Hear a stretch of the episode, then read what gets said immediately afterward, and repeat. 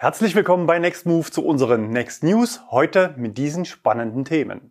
Neuer Nissan-Transporter. Rolls-Royce wird elektrisch. Toyotas Rückfall. E-Autos in Großbritannien ausverkauft. Bestellstart Renault Megane E-Tech. THG-Quote im Faktencheck. Alarmstimmung im Deutschlandnetz. Ionity Club Mitgliedschaft jetzt für alle. Forderungen an die neue Regierung. Partyvorbereitungen in Grünheide, Produktionsstart Cupra Born, Erlkönige und Ladestau und ein neues von Next Move.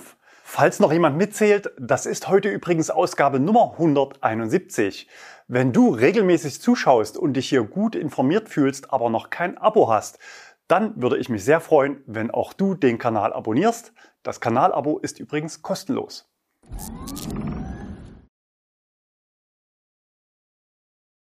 Neuer Nissan-Transporter. Nissan will seinen Elektrotransporter ENV 200 durch ein neues Modell namens Townstar ersetzen. Der ENV 200 war übrigens nach dem Tesla Model S und Renault Zoe das dritte Fahrzeug, das wir 2016 mit in unsere Mietflotte aufgenommen haben. Nissans Neuer basiert auf derselben Plattform wie der Renault Kangoo und Mercedes Citan. Entsprechend gibt es auch dort einen 44 Kilowattstunden Akku, die Motorleistung liegt mit 90 Kilowatt etwas höher. Die Reichweite beträgt rund 285 Kilometer. Außerdem wird der Chademo-Anschluss des ENV 200 durch den jetzt marktüblichen CCS-Anschluss ersetzt. Die Ladeleistung wird mit 75 Kilowatt angegeben. Normales AC-Laden an Wallboxen soll mit 11 oder 22 Kilowatt Leistung möglich sein.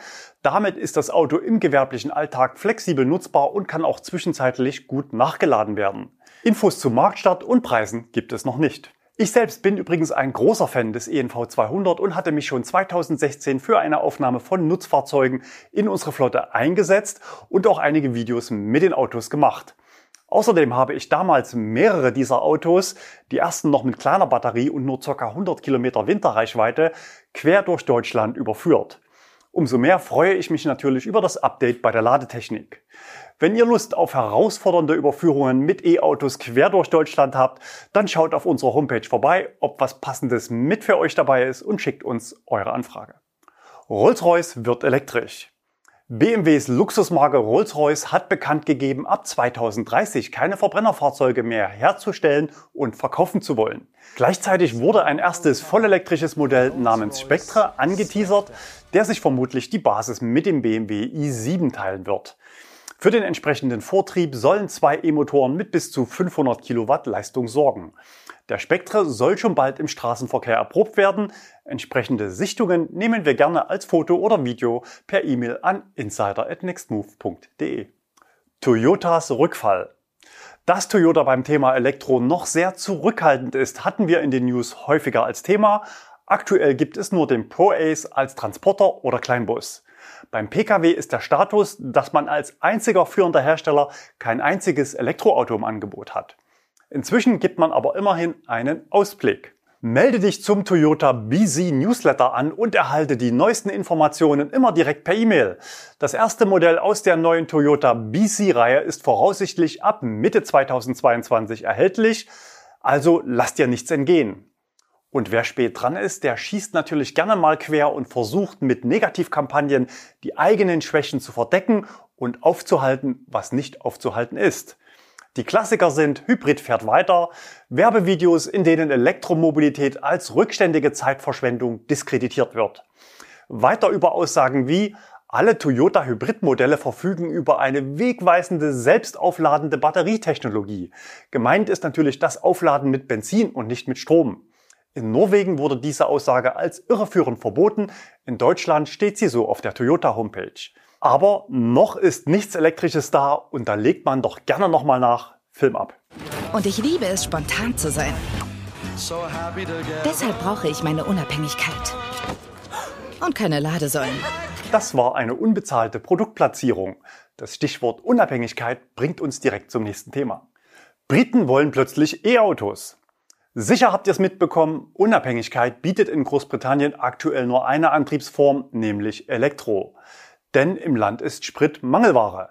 Viele Kunden klappern erfolglos eine Tankstelle nach der anderen ab oder müssen stundenlanges Warten für eine Tankfüllung in Kauf nehmen. Das Schreckgespenst der Reichweitenangst geht um. Hintergrund sind Logistikprobleme. Das heißt, in UK ist zwar eigentlich genügend Benzin und Diesel vorhanden, aber wegen fehlender Lkw-Fahrer kommt der nicht rechtzeitig zu den Zapfsäulen. Dass ausgerechnet Verbrenner, die eigentlich als besonders krisensicher gelten, nun kaum noch mit Sprit versorgt werden können, sorgt offenbar für ein Umdenken bei der Bevölkerung. Viele Autohändler berichten über ein sprunghaft gestiegenes Interesse der Kundschaft an E-Autos. Auch die Zahl der Internetrecherchen nach E-Autos ist in den letzten Tagen deutlich nach oben geschossen. Ab 2030 dürfen in UK ohnehin keine Verbrenner mehr neu verkauft werden. Aber Zustände wie aktuell könnten dafür sorgen, dass der Umschwung zur Elektromobilität hin deutlich früher passiert. Denn es ist ja auch intelligenter, die nötige Energie über ein bestehendes Leitungssystem zu verteilen, als sie mit Lastwagen quer durchs Land zu kutschen. Sein Auto mit Strom zu laden dauert zwar länger, lässt sich aber in vielen Fällen ohne zeitlichen Mehraufwand gut in den Alltag integrieren. Bestellstart Renault Megane E-Tech. Diese Woche hat Renault den Konfigurator für sein neues Elektro-Flaggschiff Megane E-Tech Elektro geöffnet. Wie erwartet gibt es zwei verschiedene Motorisierungen mit 96 und 160 Kilowatt Leistung und 40 bzw. 60 Kilowattstunden Akku. Neu ist die Auswahl für zwei verschiedene Varianten beim Onboard-Ladegerät, nämlich 7 oder 22 Kilowatt Ladeleistung. Weiter geht es mit 19 verschiedenen Außenfarben oder Farbkombinationen. Bei der Ausstattung gibt es drei Linien, die dann wiederum noch mit weiteren Ausstattungen erweiterbar sind. Was jetzt noch fehlt, ist der finale Preis. Aber Renault möchte ab sofort Kunden einsammeln und bietet eine Vormerkung gegen Zahlung von 100 Euro an. Kontaktanfrage zur Vorbestellung heißt es dazu auf der Homepage. Produktionsstart ist bereits im Oktober. Finale Preise und Ausstattungslisten gibt es dann im Februar. Ab dann sind auch verbindliche Bestellungen möglich. Die ersten Fahrzeuge für Probefahrten werden dann pünktlich zum Frühlingsbeginn erwartet. Warum pünktlich? Naja, bei einem Marktstart von neuen E-Autos im Winter ist es oft schwieriger, die Erwartungen der Kunden zu erfüllen. THG-Quote im Faktencheck. Treibhausgasminderungsquote heißt es ausgesprochen. Wir hatten letzte Woche über die neuen Angebote an Privatkunden berichtet, die THG-Quote des eigenen E-Autos gegen Bezahlung zur Weitervermarktung über spezialisierte Plattformen abzutreten. Natürlich gab es in den Kommentaren nicht nur Zuspruch für solche Geschäftsmodelle mit dem Verweis, dass man den Mineralölkonzernen ein Freikaufen ermöglichen würde. Eigentlich ist es aber eher umgekehrt. Mit der THG-Quote möchte die Bundesregierung für die Umverteilung von finanziellen Mitteln von fossilen Produkten hin zu erneuerbaren Energien im Verkehr sorgen. Wird die Quote nicht erfüllt, also egal ob aus eigener Kraft oder durch Quotenhandel, müssen die Zahlungen an den Staat geleistet werden. Insofern wäre es aus unserer Sicht durchaus der bessere Weg, das Geld in die eigenen Hände zu nehmen und gegebenenfalls als Spende weiterzureichen. Wenn ihr den erdölbasierten Geschäftsmodellen richtig wehtun wollt, könntet ihr zum Beispiel die Deutsche Umwelthilfe, die unabhängige Klimaschutzorganisation German Zero unterstützen oder Bäume pflanzen. Der Anbieter Geld für E-Auto hat übrigens diese Woche seine Auszahlungsprognose für 2022 auf 130 Euro pro E-Auto erhöht. Wenn ihr unsere Arbeit hier auf dem Kanal unterstützen möchtet, dann verwendet gerne unseren Empfehlungscode für die Registrierung eures E-Autos. An dieser Stelle nochmal der Hinweis, die Erwähnung der Anbieter zum THG-Handel erfolgte unbezahlt. Bei Verwendung unseres Links bekommen wir später eine kleine Provision, aber erst dann, wenn auch ihr Geld auf dem Konto habt. Diesen und alle Links zur Sendung, wie auch den zu German Zero und zur Deutschen Umwelthilfe, findet ihr unterm Video in der Textbox. Alarmstimmung im Deutschlandnetz. Vor sechs Wochen hatten wir in einer Next News Sondersendung sehr detailliert und anschaulich die Planungen zum neuen Schnellladenetz für Deutschland vorgestellt.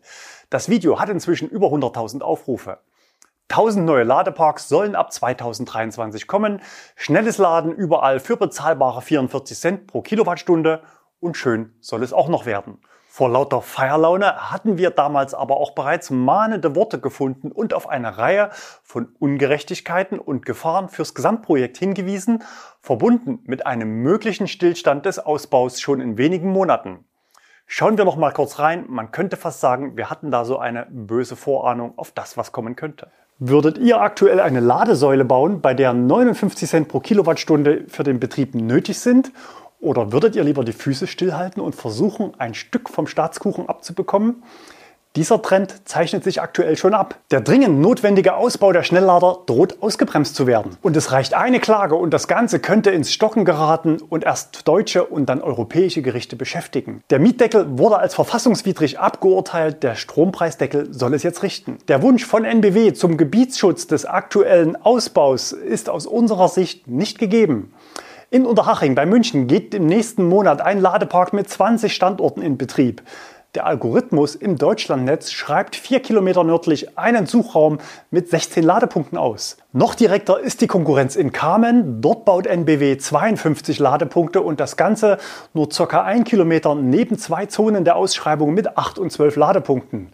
Circa vier Kilometer Luft wurde NBW für den neuen Ladepark an der A3 bei Erlangen mit 20 Ladepunkten gelassen. Gestern platzte nun öffentlich die Bombe. 15 große Betreiber schlagen in einem Brandbrief an die Politik Alarm. Mit dabei sind eigentlich alle aktuellen Marktteilnehmer im Bereich schnelles Laden in Deutschland. Ionity, NBW, Allego, Fastnet, Tesla, Aral, EWE Go und Enercity. Grundsätzlich sieht man die Bemühungen für den Ausbau natürlich positiv, aber in der Wahl der Mittel vertreten die Unterzeichner gegensätzliche Positionen. Mit einer 100% Finanzierung der Errichtungs- und Betriebskosten Gekoppelt mit einer staatlich gestützten Preisobergrenze von 44 Cent brutto pro Kilowattstunde greift der Staat entscheidend in den bestehenden Wettbewerb ein. Auch handwerklich sieht man Probleme. Eigenwirtschaftliche Investitionen werden durch das vorgestellte Preismodell nicht gefördert, sondern schmälern hingegen die Erfolgsaussichten eines Gebots. Dies forciert eine wettbewerbsschädigende Überförderung, die weit über eine zu deckende Finanzierungslücke hinausgeht. Man sieht den Bestand und den Ausbau außerhalb der Ausschreibung massiv gefährdet. Ein Maximalpreis von 44 Cent pro Kilowattstunde an einem HPC-Ladepunkt wird solch eine starke Sogwirkung auf alle Fahrzeugnutzer ausüben, dass die bisher und in Zukunft dazu in ungleichem Wettbewerb stehende aufgebaute Ladeinfrastruktur durch mangelnde Nutzung aus dem Markt gedrängt werden würde. Schon jetzt bekommen die Infrastrukturnutzer die Bremswirkung der angekündigten Ausschreibung zu spüren. Sogar der Weg der Klage scheint denkbar. Es ist daher aus mehreren Gründen davon auszugehen, dass das anvisierte Ausschreibungsmodell einer EU-beihilferechtlichen Prüfung der ab 2022 geltenden Regelungen nicht standhalten wird. Aber man zeigt sich natürlich dialogbereit. Wir appellieren daher, sowohl die Vollfinanzierung als auch die Preisobergrenze auszusetzen und durch geeignetere und weniger wettbewerbsverzerrende Instrumente zu ersetzen, die Unterzeichner sind gern bereit, die Ausschreibung konstruktiv zu unterstützen, also eine neue Ausschreibung. Dagegen setzen muss man natürlich die Position des Staates in Vertretung des öffentlichen Interesses. Die Ausschreibung ist ja alles andere als ein Schnellschuss und rechtliche Bedenken wurden natürlich vorab intensiv geprüft. Voraussetzung für diese umfassende Ausschreibung war eine Feststellung von Marktversagen.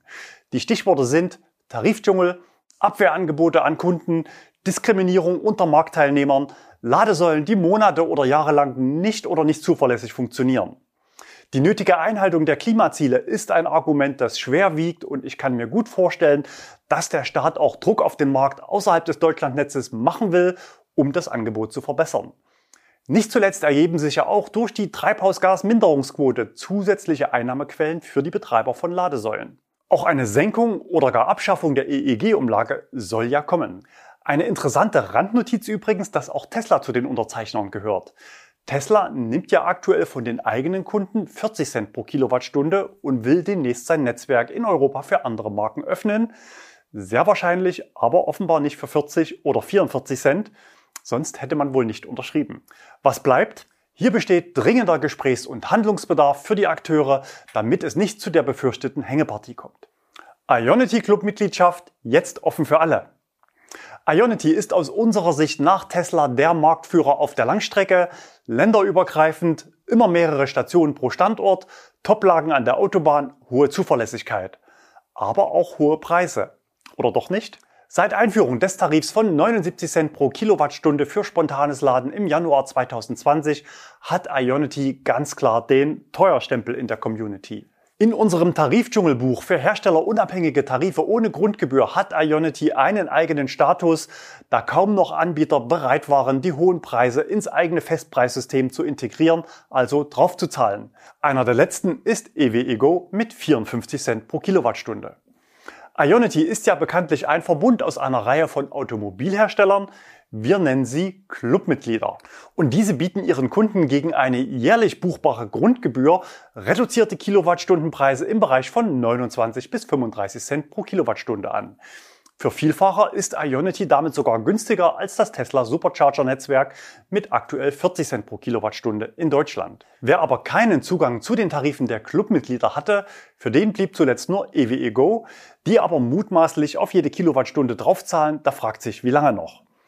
Oder einen der neuen Flatrate-Anbieter. Wir hatten hier zuletzt oft über Stauanladestationen berichtet, aber das ist die absolute Ausnahme. Meistens sind die Ladeparks leer oder es ist nur ein Auto da. Das Thema Auslastung ist natürlich für einen Betreiber sehr wichtig und wie auch alle anderen möchte Ionity mehr Kunden an den eigenen Stationen haben. Und deshalb gibt es jetzt die Clubmitgliedschaft für alle. Preislich musste man sich natürlich geringfügig oberhalb der Angebote der Clubmitglieder platzieren. Der neue Tarif heißt Passport.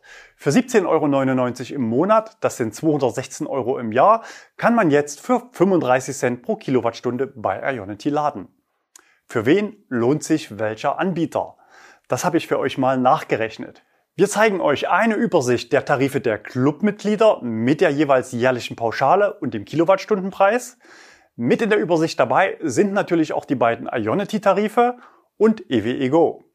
Außerdem mit dabei die beiden führenden Startups für Flatrate-Angebote und ganz am Ende in der Tabelle findet ihr noch die deutschen Preise für das Tesla Supercharger-Netzwerk als Referenz. Auf Basis der Tarife habe ich für euch noch ausgerechnet, sozusagen analog zur neuen Preisvergleichstabelle an fossilen Tankstellen, was Fahrstrom auf 100 Kilometer kostet.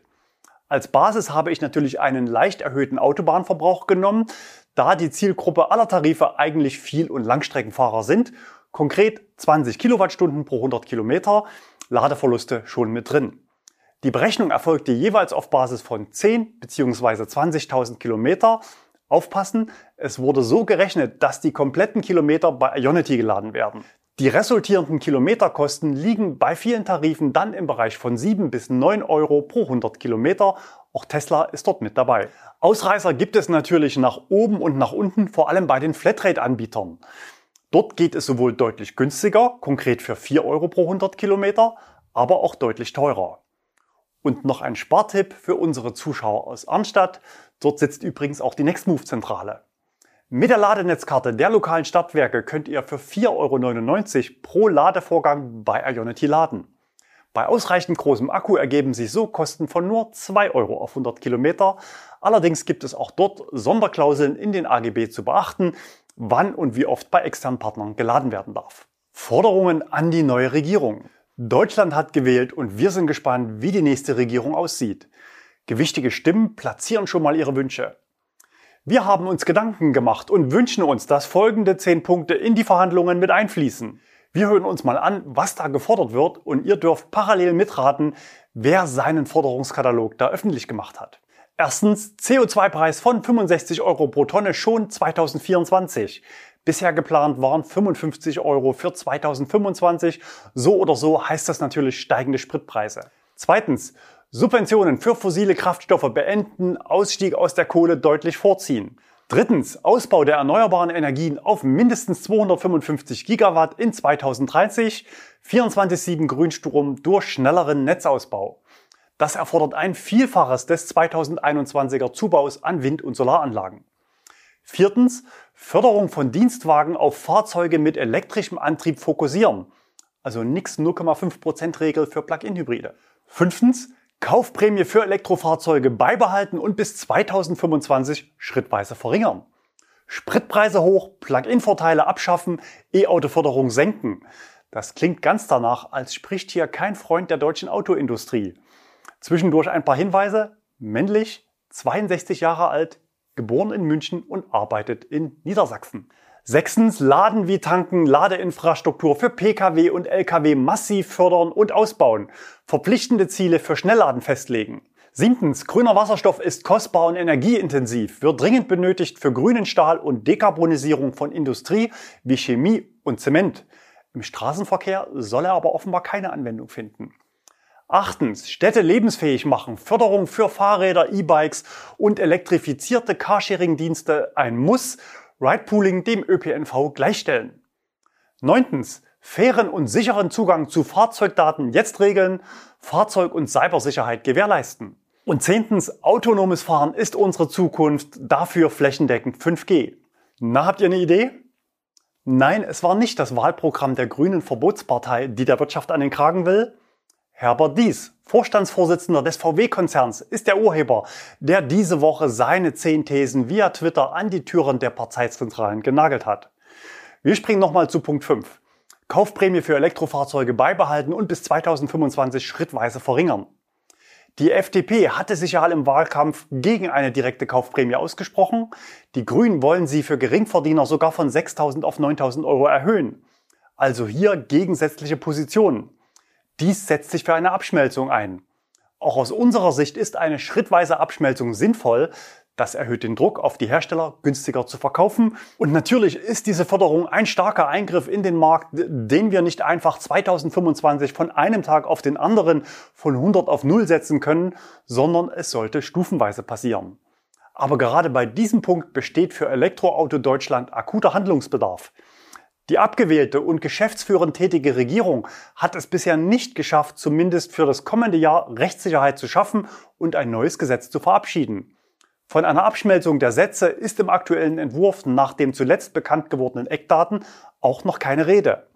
Aus unserer Sicht besteht das große Risiko eines Förderlochs, denn Stand heute steht im Gesetz nach wie vor eine Halbierung der aktuellen Fördersätze für Anträge ab dem 1. Januar. Das wäre dann eine sehr schnelle und harte Abschmelzung, aber in der aktuellen Situation ein denkbares Szenario. Produktionsstart Cupra Born. Der Cupra Born ist ja, wenn man so will, der sportliche Bruder des ID3, musste diesem aber gut ein Jahr Vorlauf beim Marktstart überlassen. Diese Woche ging es nun offiziell los mit der Produktion der ersten Serienfahrzeuge des Cupra Born am Standort Zwickau. In Zwickau werden aktuell in der Spitze bis zu 1400 Fahrzeuge auf der MEB-Plattform produziert. Man bezeichnet sich selbst als Europas größte Elektrofahrzeugfabrik. Ab 2025 will Seat bzw. Cupra dann auch in Spanien mehr als 500.000 Fahrzeuge verschiedener Konzernmarken jährlich für den heimischen Markt produzieren. In Deutschland startet der Cupra Born mit der Version mit dem 58 Kilowattstunden Akku und 150 Kilowatt Leistung ab 37.220 Euro vor Abzug von Förderungen. Weitere Varianten werden nächstes Jahr folgen. Erlkönige und Ladestau. Wir starten direkt mit dem Cupra Born, erwischt von Chris in Spanien. Insgesamt waren drei Fahrzeuge vor Ort. Letzte Woche hatten wir einen verhüllten R-König von Kathleen gezeigt. Hinweise zum Fahrzeug kamen von Jörg und Florian. Sehr wahrscheinlich handelt es sich um einen elektrischen Sanyong Corando E100. Und auch diese Woche haben wir mal wieder einen nicht ganz zufälligen Ladestau. Belastungstest für Allego und Ionity am Rasthof Eichenzell Dort gab es ein Community-Treffen von 18 Hyundai Ioniq 5 Fahrern, allesamt das sogenannte Editionsmodell Projekt 45. Nach dem Essen und Aufladen am Rasthof gab es noch eine gemeinsame Ausfahrt zur naheliegenden Wasserkuppe. Vielen Dank an die Bilder an Ralf und Peter. Neues von Nextmove. Viele E-Fahrzeuge waren letzte Woche auch beim e-Cannonball am Start. Mit dabei war auch ein Damenteam von den Electrified Women mit Unterstützung von Nextmove. Steffi und Annika waren unterwegs mit einem Mini Cooper aus unserer Flotte auf der Strecke von Berlin nach München. Mit dabei waren auch Exoten wie ein Ford Mustang 66 oder Opel Manta GSE. Wenn ihr wissen wollt, welche Teams bei den verschiedenen Wertungsprüfungen am besten abgeschnitten haben, dann schaut euch gerne im Anschluss noch die Ergebnislisten an. Den Link findet ihr unter dem Video in der Textbox. Zum Monatswechsel haben wir unsere Mietaktionen überarbeitet. Neu mit dabei ist ein Angebot für unsere Audi e-tron 50 Quattro. Oberklasse-Feeling zum Preis des ID3. Diese und weitere Aktionen findet ihr auf der Homepage, den Link unter dem Video in der Textbox. Das war's für heute. Übrigens, wenn ihr es damals verpasst hattet, dann schaut euch im Anschluss gerne noch unser Video zum Deutschlandnetz an. In 32 Minuten erfahrt ihr alles Wissenswerte mit umfangreichen Einblendungen und Hintergrundinfos. Wir sehen uns spätestens nächsten Freitag wieder. Bis dahin, bleibt gesund und fahrt elektrisch.